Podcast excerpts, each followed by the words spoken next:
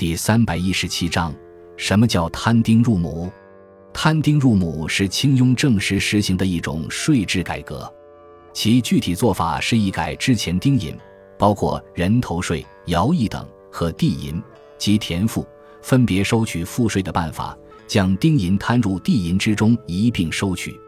这样的多者便需要承担较多的赋税，地少者则赋税较轻。其实质是明代张居正实行的一条鞭法的深化。一条鞭法只是将部分丁银摊入地亩。摊丁入亩实施的背景是清军入关后，贵族官僚阶层大量兼并土地，出现大量无地少地农民。如此，广大贫民地少人多，丁役负担基本上压在他们身上。